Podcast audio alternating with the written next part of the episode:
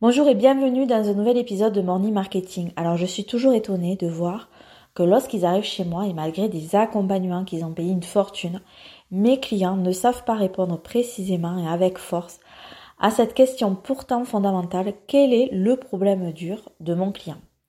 Alors déjà, qu'est-ce qu'un problème dur? C'est un problème douloureux, urgent et reconnu. Je vous explique. On va prendre l'exemple d'une personne qui sent la transpiration tout le temps. Euh, malgré qu'elle ait une hygiène irréprochable. Tout le monde la fuit, au boulot, ses amis, ses relations amoureuses, etc. Et ben, il en souffre. Euh, il voudrait vraiment avoir une vie sociale comme les autres, sauf que c'est pas le cas. C'est un vrai problème. Il serait vraiment prêt à payer euh, très cher pour ben, résoudre ce problème-là. Donc on voit donc qu'il a un problème urgent et douloureux. Sauf que cette personne, elle n'a pas d'odorat. Elle ne sent aucune odeur. Elle ne sait pas que les gens la fuient parce qu'elle pue l'enfer. Donc son problème n'est pas reconnu.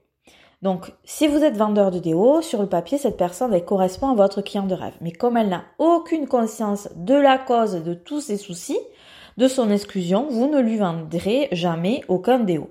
Ce sera plutôt le, par exemple, le coach en confiance en soi qui va rafler la mise.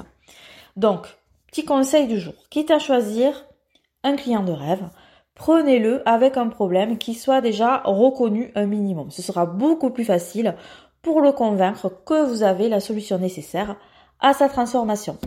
Je vous souhaite une belle journée et je vous dis à bientôt.